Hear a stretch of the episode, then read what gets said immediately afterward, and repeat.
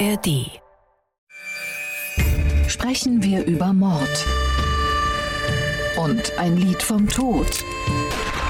Stan. Der SWR2 True Crime Podcast mit Holger Schmidt, der Musikjournalistin Christiane Falk und dem früheren Bundesrichter Thomas Fischer. Herzlich willkommen zu einer neuen Folge Sprechen wir über Mord und ein Lied vom Tod. Willkommen unserer Musikfachfrau Christiane Falk und Mr. Strafrecht Thomas Fischer. Hallo. Hallo, Herr Schmidt. Stan von Eminem. Das reimt sich nicht nur, sondern Stan ist auch ein Kofferwort. Dazu gleich mehr. Und es ist ein extrem erfolgreicher Hit. Die einen lieben ihn für Eminem, die anderen für Dido und wieder andere für die grandiose Mischung aus beiden. Machen wir die Probe aufs Exempel. Christiane, Thomas Fischer, warum mögen wir den Song oder mögen wir ihn nicht? Ich überlasse Ihnen mal den Vortritt. Wir mögen ihn eher nicht.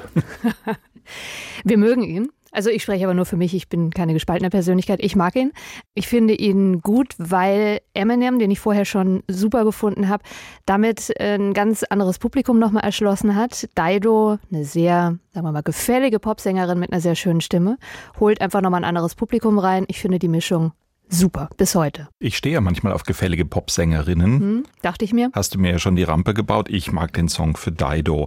Stan von Eminem. Isabel Demey fasst uns den Song zusammen. Dear Slim, I wrote you, but you still ain't calling. I left my cell, my pager and my home phone at the bottom. Im Jahr 2000 ist der US-Rapper Eminem bereits weltweit ein Superstar. Die Hip-Hop-Fans liegen ihm zu Füßen, feiern ihn für seine schnellen Wortsalven. So viele Worte bekommen wenige in ähnlicher Geschwindigkeit in ihren Songs unter. Dann veröffentlicht Eminem den Song Stan und erreicht darüber hinaus nochmal eine ganz neue Zielgruppe. Neben seinen Raps erklingt direkt zu Beginn eine Frauenstimme.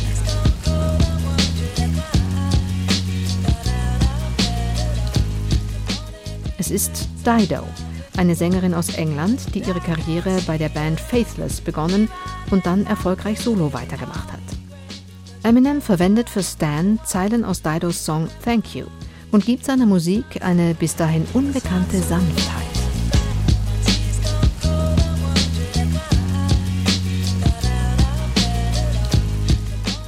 Der Liedtext allerdings ist dramatisch und endet mit einer toten Frau. Stan erzählt von einem männlichen Fan, der seinen Lieblingsstar stalkt.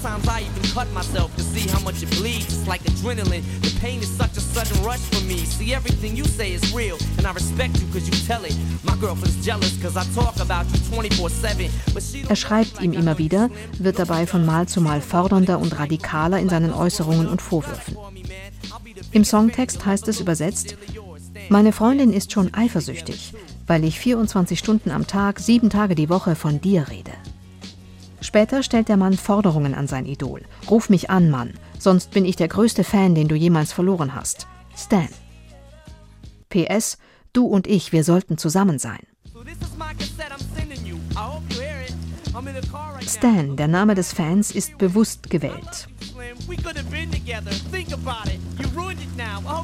Erst wurde er als Slangbegriff im US-Hip-Hop bekannt, später fand er so seinen Weg in die englische Alltagssprache. Er setzt sich aus den zwei Wörtern Stalker und Fan zusammen. Die Geschichte von Stan jedoch ist keine wahre. Eminem hat sich aber dafür von seltsamen und teilweise unheimlichen Fanbriefen inspirieren lassen. Der Mix aus melodiösem, sorglos klingendem Rap-Song und beängstigendem Text fasziniert die Massen. Die Single Stan verkauft sich weltweit knapp 8 Millionen Mal und wird für Eminem zu einem der größten Hits.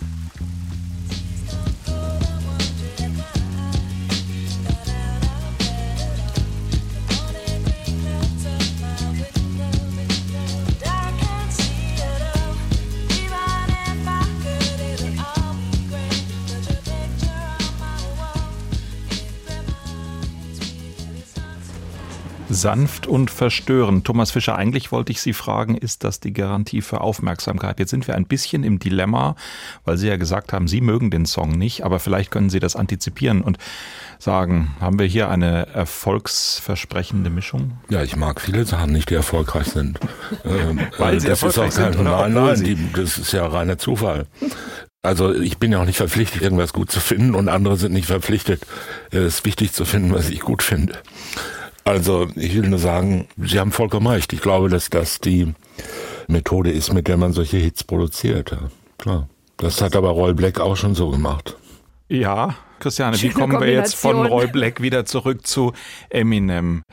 Er war erfolgreich und er wurde damit noch erfolgreicher, oder? Das ist der Punkt. Genau, also er war vorher erfolgreich als Rapper, so wie man es eben kennt. Also jemand rappt einen Song, was natürlich schon mal ein bisschen ein Unterschied war, dass er ein weißer Rapper war, der in der schwarzen Community aber durchaus akzeptiert wurde. Also er war auch einer, der jetzt eben nicht aus irgendeinem Hochglanzhaushalt kam, sondern schon eher aus derselben Hut. Damals noch keine Diskussionen darüber, ob das in irgendeiner Form kulturelle Aneignung oder irgendetwas ist, sondern etwas, was akzeptiert werden konnte. Glücklicherweise nicht, genau, Eine weil das auch überhaupt Zeit, keine Rolle oder? spielt. Ja. In dem Fall zumindest. Also er war von Anfang an relativ erfolgreich, hat mit Dr. Dre, einem schwarzen, sehr erfolgreichen Produzenten, Produzenten und auch Musiker zusammengearbeitet. Und dann kam eben dieses Album, auf dem dann dieser Song Stern drauf ist. Da muss man aber dazu sagen, der hat vom Debütalbum schon 18 Millionen Alben verkauft. Also ich meine, das Richtig ist nicht viel. ganz gut, das ist wahnsinnig gut. Und dann kommt eben dieses nächste Album, was sich 32 Millionen Mal verkauft. Dass er zum besten Rapper damals gekürt wurde, mehrfach, kein Wunder. Bei den Grammys seine Alben eben zum erfolgreichsten jeweils des Jahres gewählt wurden auch nicht. Also der war schon sehr, sehr weit oben, früh in der Karriere. Und auch eine Situation, in der das Phantom für ihn ein Thema war? Ja, offenkundig. Absolut. Also ich glaube, man muss sich das so vorstellen. Ich habe ihn mal relativ früh in seiner Karriere interviewt hier in Deutschland. Eminem ist jetzt kein, oder war damals, mag ich mal so behaupten, jetzt kein wahnsinnig gebildeter, wunderbar erzogener junger Mann, sondern das war ein Typ, der rappen konnte, der damit unfassbar schnell, unfassbar erfolgreich wurde. Und dann muss man eben mal gucken, wie geht man mit sowas um. Also du wirst plötzlich durch die Welt geflogen. Ja, du gibst Interviews weltweit, du bist im Musikfernsehen zu sehen. Also für ihn war das, glaube ich, eine wahnsinnig schwierige Situation. In dem Interview zum Beispiel dachte er, er könnte mich wahnsinnig beeindrucken, indem er deutsche Schimpfworte in einer Salva also nach jeder Antwort hat er mir ein paar deutsche Schimpfwörter, die ich jetzt nicht wiederholen muss, weil wir sie alle kennen, mitgeteilt. Und ich dachte nur so, Junge, es ist okay. Du hast gerade weltweit Erfolge, erzähl einfach was Sinnvolles. Er wollte dich beeindrucken. Ja, da hat aber nicht geklappt. Also aus uns beiden wurde nichts. Wie war nochmal die äh, Frage? Naja, wie dieser Fankult. Es hat ja was Bedrohliches. Ja. Es geht ja nicht nur darum, dass man berühmt. Es geht ja nicht nur darum, dass das Leben sich ändert. Das ist ein Thema, das wir hier im Podcast jenseits von Songs schon öfters hatten. Es geht um Stalking. Mhm. Es wird lebensgefährlich. Das muss ja irgendwo herkommen, dieser Gedanke. Also, um auf die Anfänge zurückzukommen, ja. Dadurch, dass er direkt so erfolgreich wurde, hatte er eigentlich gar keine Zeit damit zu lernen, umzugehen, weil es war einfach sofort der totale Erfolg da. Man hat ihn auf der Straße erkannt, eben weil er auch weiß war ganz hellblond gefärbte Haare. Also Eminem, wenn man den einmal gesehen hatte, wusste man, wer das ist. Und natürlich sind die Fans da sofort drauf angesprungen. Ja, der hatte keine freie Minute mehr, wo er mal irgendwo unerkannt sein konnte und hat dann natürlich auch schnell durch die enorme Begeisterung festgestellt, dass es eben nicht nur so ist, dass Leute applaudieren, wenn du einen hübschen Song gemacht hast, sondern dass sie auf dich zugehen, mhm. dass sie Kontakt zu dir suchen. Mhm. Thomas Fischer, über Stalking haben wir häufig gesprochen in diesem Podcast. Häufig allerdings im Zusammenhang mit sehr viel weniger komplexen Beziehungen, sage ich mal, zwischen zwei oder drei Menschen, aber nicht, dass da ein Mensch ist, der so populär ist, dass er eben aus einer unbekannten Vielzahl von Fans heraus plötzlich Nachstellungen ausgesetzt ist. Geht's wie in den ich sag mal, Privatstalking-Fällen, auch in solchen Fällen wie hier, um Machtausübung? Ist Stalking das Beherrschen wollen eines anderen Menschen zum Zwecke der Machtausübung, wenn ich Ihnen das als Kommentarformulierung vorschlagen darf? Ja, ein Teil davon mit Sicherheit, ein Teil habe diesen Aspekt. Ich überlege gerade, was der Unterschied ist zwischen diesen beiden Gruppen, die Sie genannt haben. In der Form, in der wir das schon gelegentlich besprochen haben, besteht ja zwischen den beteiligten Personen eine reale Beziehung und da geht es halt darum, dass einer den anderen sich am anderen rächen will oder in seiner unmittelbaren Lebenswirklichkeit beeinflussen will und so weiter. Während bei diesen Stalkereien, über die wir jetzt hier sprechen, diese Beziehung zwischen den beiden Personen rein fiktiv ist, beziehungsweise nur von einer Person fantasiert wird. Es zeichnet sich dadurch aus, dass die stalkende Person, verfolgende, nachstellende Person eine Beziehung herstellt und dann in solche Beziehungsgedanken verfällt, im Extremfall. Also zum Beispiel denkt irgendeine Persönlichkeit, auf die sich das bezieht, sei in Wirklichkeit heimlich schon in einer Beziehung mit ihm. Also sende ihm Nachrichten zu, gebe ihm kleine Zeichen der Zuneigung oder was auch immer oder der Ablehnung. Und so werden solche Beziehungen dann hergestellt. Und zwar ohne, dass das je eine reale Grundlage hat. Ich musste an einen Fall denken bei der Vorbereitung dieser Folge des Attentat auf Monika Sellisch auf dem Tennisplatz mhm. am Hamburger Rotenbaum, als ein Mann sie von hinten mit dem Messer angegriffen hat. Und zwar einzig und allein aus dem Grund, dass seine unsterblich ihm nahestehende Steffi Graf die weiterhin unbeschränkte Tenniskönigin sei fühlte er sich verpflichtet, das zu tun, ohne dass irgendeiner von allen Beteiligten, Steffi Graf nicht, Frau Selesch nicht, niemand kannte diesen Mann, aber er war der Meinung, er müsse das tun. Ja, weiß jetzt nicht ganz genau, was das mit Stalking zu tun hat, aber es hat natürlich schon, also ich würde es besteht schon so eine Verbindung. Also ich glaube, ist die Graf damals dann von ihm verfolgt worden oder die Selesch? Er war der Meinung, Steffi und er, das ist doch das Zukunftsmodell. Und also gut, das ist wieder ein Sonderfall, sage ich mal so. Ich rede mich mit dem Sonderfall wieder raus. Ja. Wir haben es aber trotzdem im Unterschied zu den, ich sage mal, Privatstalking-Fällen bei Künstlern und Prominenten ja noch mit dem Faktor der Öffentlichkeit zu tun. Dass es, glaube ich, doch auch immer darum geht, dass die Täter sich etwas davon versprechen, was vielleicht in der Person des Angebeteten des Idols oder so liegt. Und dann kommt noch dazu, dass man ja dann irgendwie sich selber vielleicht aufwerten will, weil der andere in den Medien steht, in der Öffentlichkeit steht und man diesen Glanz auch will, oder? Ja, das würde ich eher sagen, das ist doch eher ein Nebeneffekt oder vielleicht auch ein eher seltener Effekt.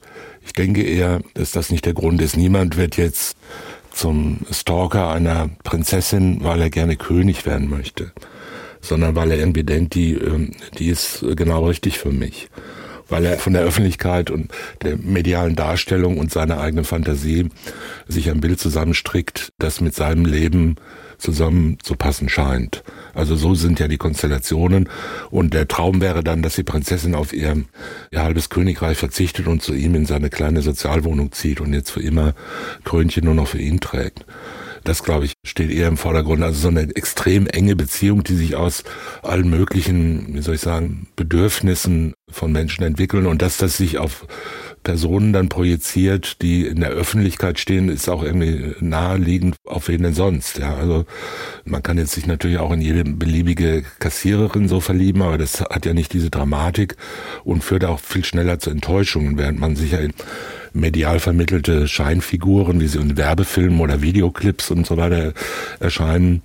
Natürlich hat man viel mehr Raum für eigene Fantasien und kann sich da auch viel länger damit beschäftigen und das ist ja eigentlich so der Ursprung von dieser Art von Stalking. Das ist ja immer so eine Art, es geht ja, glaube ich, öfter um solche fiktiven Nähebeziehungen als um fiktive Ablehnungsbeziehungen. Absolut. Und wie extrem das bei Stan ist, Christiane, kann man ja an dem, ich glaube, für damalige Verhältnisse wirklich sehr aufwendig gemachten und sehr langen Video sehen, das es zu mhm. dem Song gibt. Gruselige Bilder von dem Typen, der da in so einem Kellerverschlag sitzt und seinem Idol wirre Briefe schreibt. Eigentlich ziemlich krass, welche Bilder Eminem da vor Augen hatte, wie das von Seiten seiner Fans sein könnte und was er da für Bilder gezeichnet hat, oder?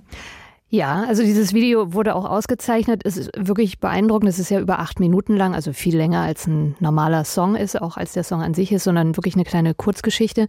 Aber eigentlich geht die Geschichte des Songs schon vorher los. Nämlich normalerweise ist es so, dass Eminem ins Studio gegangen ist, die Musik irgendwie entwickelt wurde und er spontan gerappt hat oder irgendwie in den Flow kam. Aber bei Stan, genau wie bei einem anderen Song, I'm Back heißt der von dem Album, da war es so, dass er wirklich vorher alles ausgearbeitet hat. Also es scheint schon so, dass diese Briefe, die er vorher bekommen hat oder andere Prominente, die welche erhalten haben, ihn schon stärker zum Nachdenken gebracht haben. Also die Geschichte, die wollte er durch und durch ausgearbeitet haben.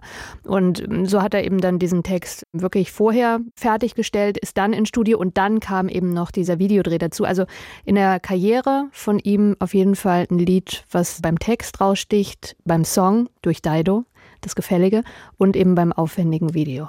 Mhm. Und von den Themen, wenn man es mit seinen anderen Songs vergleicht, ja, also durchaus ein Ausnahmesong, was ja. das Thema angeht. Also ich habe jetzt gerade gesagt, I'm Back ist der andere Song. Da geht es auch um Superstar, Fans und Öffentlichkeit. Ja, er ist eben dann einer, der in der Welt, wie du vorhin schon sagtest, geliebt oder gehasst wird. Die Art der Geschichte, wie er die erzählt, finde ich noch ganz interessant. Also es gibt einen Perspektivwechsel in dem Lied. Das sind vier Strophen letztendlich. Also wir haben ja schon gesagt, handelt von Fan und Idol. Ist wie ein Brief gehalten. Herr Fischer, Sie haben es schon gesagt, in dem Fall fiktional, also ein fiktionaler Austausch zwischen Fan und Popstar-Idol. Dieser Stern, dieser Fan schreibt Eminem und ändert seine Gefühlslage von es Strophe eskaliert. zu Strophe. Genau. Also erst ist er sehr freundlich, sagt, Mensch, wie geht's deiner Tochter, Eminem? Und ja, meine Freundin, die ist auch schwanger. Also, ne, so zieht er Parallelen, erzählt noch von einem Freund, der aus Liebeskummer sich umgebracht hat. Und dann sagt er so, also ich bin dein größter Fan. Bitte schreib mir doch mal zurück.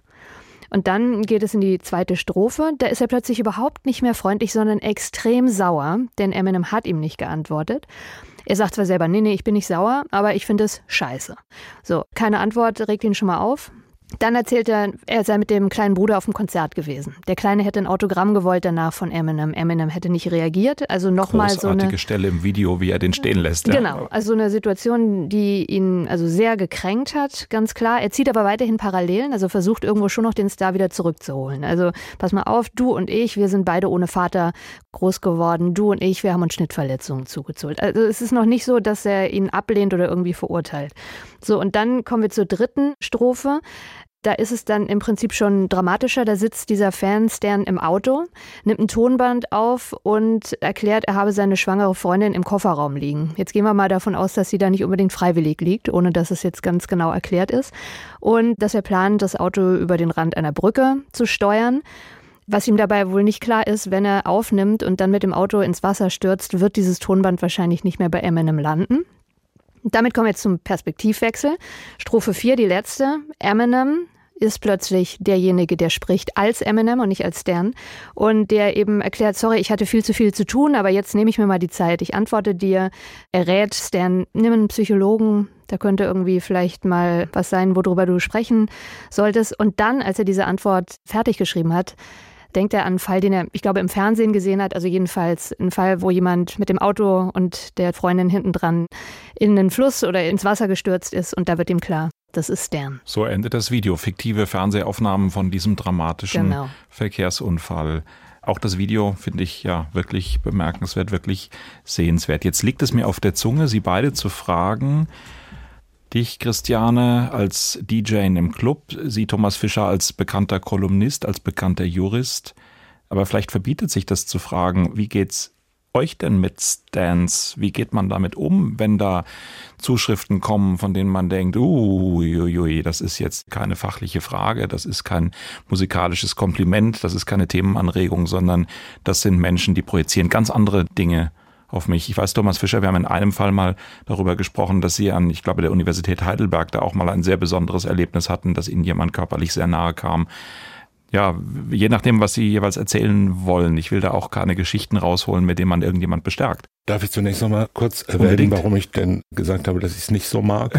auch dafür ist Platz. Ja, man muss ja die beiden Ebenen unterscheiden.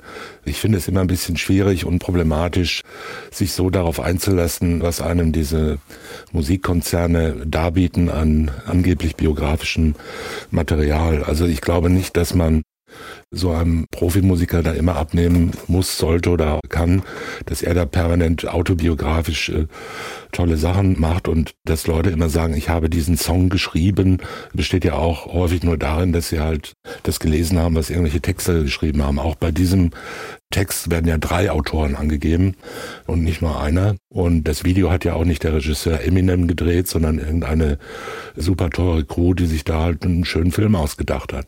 Das ist das eine, das will ich gar nicht kritisieren. Ich will nur sagen, so ein auf die Hitparade hin konzipierter super Hip-Hop-Erfolgssong, der kommt ja nicht zufällig zustande und der kommt nicht aus der Genialität oder der kommt auch nicht aus, aus dem bloßen acht Minuten langen Abspielen eines stark verlangsamten Viervierteltakts, ja, so wie halt 95 Prozent aller Popsongs im Vierviertel-Marschrhythmus gespielt werden, immer mit so einer Snare-Drum auf dem Gegenschlag und so ein paar computergenerierten Sounds im Hintergrund.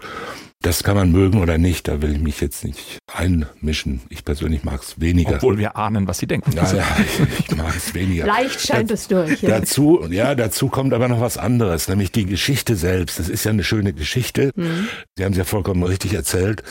Wobei er schon sagt in dem Text übrigens, ich habe sie gefesselt und in den Kofferraum gelegt. Also man weiß schon, wie die da reingekommen ist. Aber das ist natürlich auch ein bekanntes Bild. Es gibt verschiedene Spielfilme mit dem Titel Der Fan zum Beispiel und ähnliche und auch andere, die anders heißen, aber darum gehen.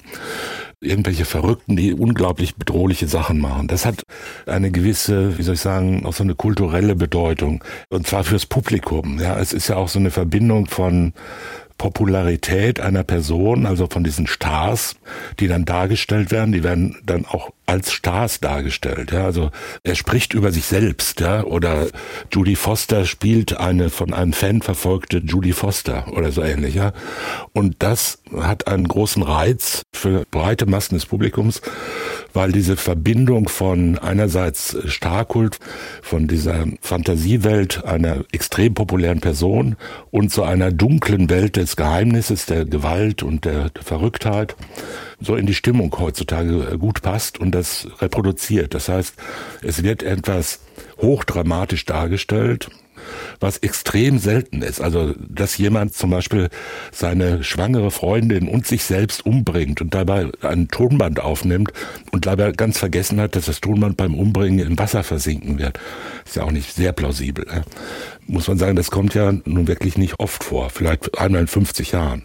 Es wird aber so dargestellt, als ob das praktisch das Leben unserer Stars so ist. Ja? Also man rappt so durch New York oder sonst wo, durch London und überall sitzen diese Verrückten in den Kellern und denken sich was aus. Und das spielt man jetzt zwölf Millionen jungen Menschen vor und die sagen, ja, genau so ist es Eminem und es ist alles schrecklich und so. Das ist ja so ein Reiz, den solche Bilder auch ausüben und ich kann sozusagen diese Distanzierung, die da zum Ausdruck gebracht wird, halte ich nicht für sehr glaubhaft, sondern es ist eine Distanzierung, die dazu benutzt wird und eine Stimmung, die dazu benutzt wird, acht Millionen Platten zu verkaufen. Das muss man einfach auch mal dazu einwenden. Und was das mit der Biografie von Eminem zu tun hat, weiß ich nicht. Und wo hören Sie jetzt die Distanzierung raus?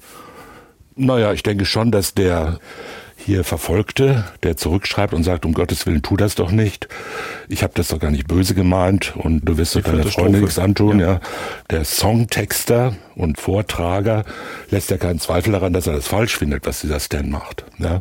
Und der steigert sich halt in diese fantypische Identifizierung und dann Ablehnung, also Liebe, die in Hass umschlägt. Mhm. Ja, du hast mich enttäuscht, jetzt wirst du schon sehen, was du davon hast. Der normale Fan würde jetzt hingehen und beleidigende Briefe schreiben oder das Auto kaputt machen oder so. Dass er jetzt seine schwangere Freundin umbringt, liegt auch nicht unbedingt nahe, ne? muss man sagen. Das sind ja auch sehr konstruierte Konstellationen. Ja? Warum bringt er jetzt, weil Eminem ihn nicht liebt, seine Freundin um und sich selbst? Das ist, ähm, sagen wir schon, extreme Fiktion. Etwas melodramatisch. Etwas sehr melodramatisch. Aber ich wiederhole einfach meine Frage von zuvor nochmal, ja. mache die Probe aufs Exempel, akzeptiere aber, wenn ich nur Teilantworten kriege und möchte euch beide fragen, wie ist es denn in der Öffentlichkeit stehend in den jeweiligen Bereichen? Kommt es denn vor, dass man denkt, uh, das ist jetzt aber eine sehr merkwürdige Hörermail, Christiane, oder da. Also du bekommst Teile zu hören? Ja. Dazu muss ich aber sagen, wir sind bei dem Song im Jahr 2000. 2000 hat niemand von uns Instagram, da hatte niemand Twitter oder was weiß ich, irgendeine soziale Plattform wie Facebook, sondern wir hatten eine E-Mail, die ab und an mal ging, wenn das Modem funktioniert hat. Damals erinnere ich mich zum Beispiel, habe ich hier irgendwann im SWR ein schönes Paket bekommen ganz viel Schokolade war drin, weil ich irgendwann mal gesagt hatte, dass ich so gerne Schokolade esse. Und dann stand ich so vor dem Paket und dachte, okay, kann ich die jetzt essen oder nicht? Also mein Inneres sagte, ja, ich möchte. Und dann dachte ich aber, vielleicht ist es irgendein Irrer, der da was reingespritzt hat. Ich habe dann mit dem Herrn Kontakt aufgenommen, habe mich bedankt und sagte so, ich frage dich es jetzt einfach ganz direkt. Und dann meinte er, klar hätte er mir was sonst was erzählen können. Aber es war letztendlich eine nett gemeinte Geste.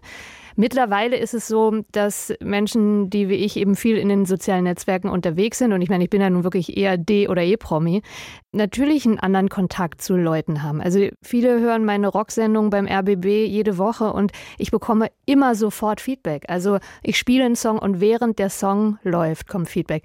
Die meisten sind da mit einer freundlichen Distanz, aber es ist durchaus bei Konzerten so in Berlin, dass ich, ich meine, ich weiß ja nicht, neben wem ich stehe, angesprochen werde und dann aber auch gleichzeitig irgendwie erstmal die Umarmung gefordert wird von Menschen, wo ich so denke, wir kennen uns nicht. Du hörst wahrscheinlich meine Sendung, das ist schön, aber ich brauche jetzt eigentlich nicht jeden zur Umarmung oder lass uns mal zusammen auf ein Konzert gehen.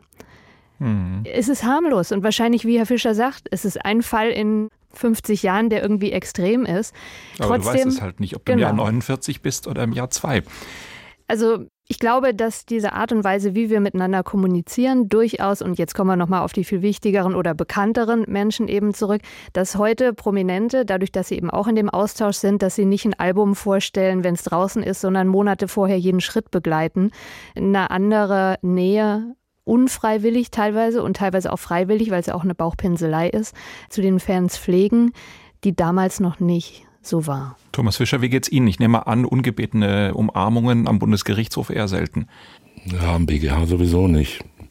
Da gibt's auch keine gebetenen. Umarmung. Aber kommt schon vor. Also jetzt mal von diesem üblichen, kann ich mal ein Selfie machen, das passiert mir relativ häufig. Hat ja jetzt nichts mit Stalken zu tun, in aller Regel. Dicke schon. Bücher werden zu Ihnen getragen mit der Bitte, dass Sie sie Ja, das auch, das ist ja normal. Nein, ich meine jetzt so unangenehme Sachen, nicht für mich jetzt. Es gibt unangenehme Sachen, aber die wehre ich ab und ich halte mich auch nicht auf irgendwelchen Plattformen, wo ich mich beleidigen lassen sollte oder so, ja, oder wo man mir zu nahe kommen könnte. Es stellt sich aber immer wieder raus, dass es natürlich Menschen gibt, die sich in so eine persönliche Beziehung hinein drängen und die Formulierung, ich bin ihr größter Fan, kenne ich relativ gut, muss ich sagen. Ja. Und dann werden seltsame Bezüge hergestellt, ja, und ich erlebe das zum Beispiel in diesen Foren zur Spiegelkolumne, da gibt's so Dauerschreiber, die dann so eine Art persönliche Beziehung herstellen wollen, ja, die also so tun, als ob sie mit mir da in Kontakt sind. Das sind sie auch, weil ich ja auf diesem Forum auch mitdiskutiere, aber natürlich nicht persönlich gemeint. Ich habe keine persönlichen Interessen an völlig unbekannten, anonymen Menschen, die da irgendwas in 2000 Chat-Anmerkungen, Kommentare reinschreiben. Und die sind dann auch enttäuscht oder beschimpfen einen dann beim nächsten Mal oder man merkt, dass so die Grundstimmung sich ändert, ja, dass das umschlägt, aber das hat für mich keine Bedeutung, muss ich sagen. Das stört mich auch nicht besonders. Einmal bin ich, es war nicht in Heidelberg, sondern in Passau, körperlich attackiert worden und relativ unangenehm geschlagen worden von einem ja, geistesgestörten Menschen, der kein Stalker war, sondern der mich als zufällige Person des öffentlichen Lebens ausgesucht hat, um ein Fanal für das deutsche Volk zu setzen. Mhm. Gibt es sowas wie eine Regel, sowas wie ein Geheimrezept? Wo hört man auf, Kontakt zu haben? Oder nee, ist eine Gefühlssache, so habe ich euch beide jetzt verstanden. In Pakete würde ich zum Beispiel nicht aufmachen. Ich mache keine Pakete auf, die mir von Unbekannten geschickt werden. Und man darf das nicht so ernst nehmen, man muss sich auch nicht äh, dauernd geschmeichelt fühlen, wenn einem irgendjemand sagt, wie toll man ist. Ne? Das ist genauso fiktiv, wie wenn einem irgendein völlig Unbekannter sagt, dass er einen hasst, ja? wegen irgendwelcher mehr oder minder idiotischer Vorstellungen, die er von der Person hat. Natürlich ist es so, wenn man sowas macht und wenn man sich da äußert und wenn man sich da expressiv nach außen wendet, dann gibt's immer Leute, die versuchen, einen als Person zu erfassen, so wie es früher weiß nicht, kennt wahrscheinlich jeder, es war total interessant, den eigenen Lehrer in der Stadt zu sehen. Äh, ich habe den beim Einkaufen getroffen. Ich habe den beim Einkaufen getroffen. Das wurde dann sofort erzählt und so weiter. Ich weiß was von dem, ich weiß, wo der wohnt und so. Gell? Und das war irgendwie was ganz Tolles. Und so, denke ich, muss man sich das vorstellen. Das war unser Lied vom Tod, Stan von Eminem. Danke für diese Folge an Thomas Fischer und an Christiane Falk. Thomas Fischer da draußen schaut schon jemand die ganze Zeit sehr intensiv nach Ihnen. Ich zeige Ihnen gleich den Hinterausgang. Aber erst danke ich Ihnen und danke Christiane, außerdem Georg Brandl für die Regie und Sophia Hoog für den guten Ton. Außerdem danke an das ganze Team, vor allem an Chris Eckert, Sonja Hase und Marie-Claire Schneider. Wenn Sie Fälle, Fragen oder Feedback für uns haben, unsere E-Mail-Adresse lautet mord.swr2.de, aber bitte schicken Sie keine Pakete. Gerne nehmen wir musikalische Darbietungen entgegen. Unser Anrufbeantworter, der blinkt. Moment. Hi ihr zwei, hier ist Lisa vom Hörspiel. und ich habe einen brandneuen Tipp für euch. Und zwar die dritte Staffel von Caro ermittelt, unserem einmaligen True Crime Comedy Podcast. Diesmal geht es darin um besonders dreiste Telefonbetrüger, die zufällig an Hobbydetektivin Caroline Labusch geraten, eine Berliner Künstlerin mit abgebrochener Detektivausbildung. Hört gerne mal rein, in der ARD Audiothek oder auf der RBB Website. Caro ermittelt, von und mit Caroline Labusch, Schauspielerin Julika Jenkins und weiteren. Bis bald und liebe Grüße. Ja, das nehmen wir uns zu Herzen. Auf Wiederhören sagt Holger Schmidt und jetzt kommt Stan von Eminem.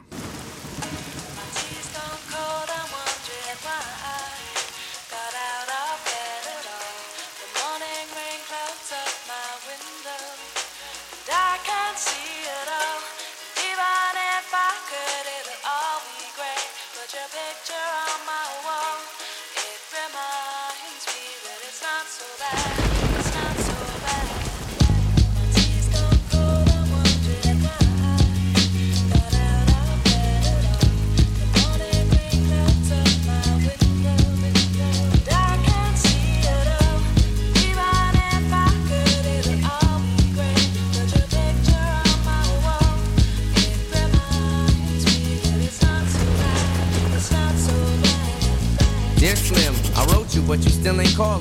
Left my cell, my pager, and my home phone at the bottom. I sent two letters back in autumn, you must not have got them. There probably was a problem in the post office or something. Sometimes I scribble addresses too sloppy when I jot them. But anyways, what's been up, man? How's your daughter? My girlfriend's pregnant too, I'm about to be a father. If I have a daughter, guess what I'ma call her? I'ma name her Bonnie. I read about your Uncle Ronnie too, I'm sorry. I had a friend kill himself over some who didn't want him. I know you probably hear this every day, but I'm your biggest fan. I even got the underground shit that you did with Scam. I got a room full of your posters and your pictures, man. I like the shit you did with Rockets too, that shit was fat.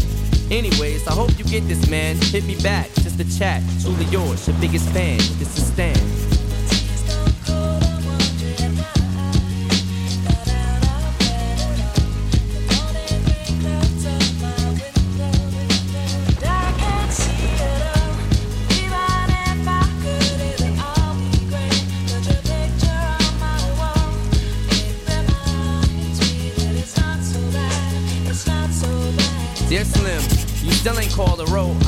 A chance. I ain't mad. I just think it's up you don't answer fans. If you didn't want to talk to me outside the concert, you didn't have to. But you could have signed an autograph for Matthew. That's my little brother, man. He's only six years old. We waited in the blistering cold for you for four hours and you just said no. That's pretty, man. You're like his idol. He wants to be just like you, man. He likes you more than I do. Sometimes I even cut myself to see how much it bleeds. It's like adrenaline. The pain is such a sudden rush for me. See, everything you say is real, and I respect you cause you tell it. My girlfriend's jealous cause I talk about you 24 7. But she don't know you like I know you slim. No one does. She don't know what it was like for people like us growing up. You gotta call me, man. I'll be the biggest fan you'll ever lose. Sincerely yours, Stan. P.S. We should be together too.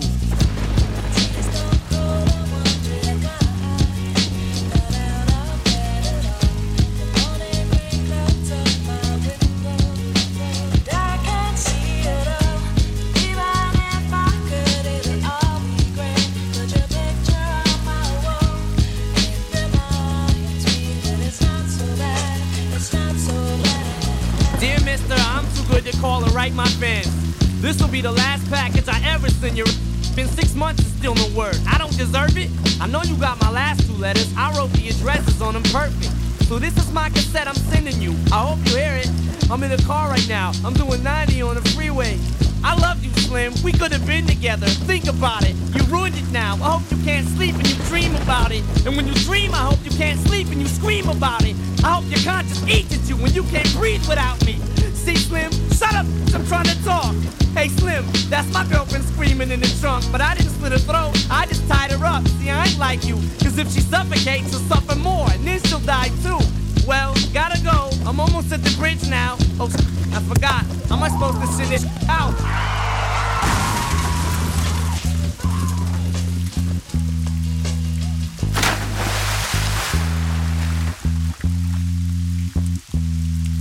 Dear Stan, I meant to write you sooner, but I just been busy. You said your girlfriend's pregnant now. How far along is she? Look, I'm really flattered you would call your daughter that. And here's an autograph for your brother. I wrote it on the starter cap. I'm sorry I didn't see you with the show. I must have missed you. Don't think I did that intentionally just to diss you. But what's you said about you like to cut your wrist too? I say that clowning, dog. Come on, how f***ing bitch you? Got some issues, Stan. I think you need some counseling to help you from bouncing off the walls when you get down some. And what's the about us meant to be together? That type that'll make me not want us to meet each other.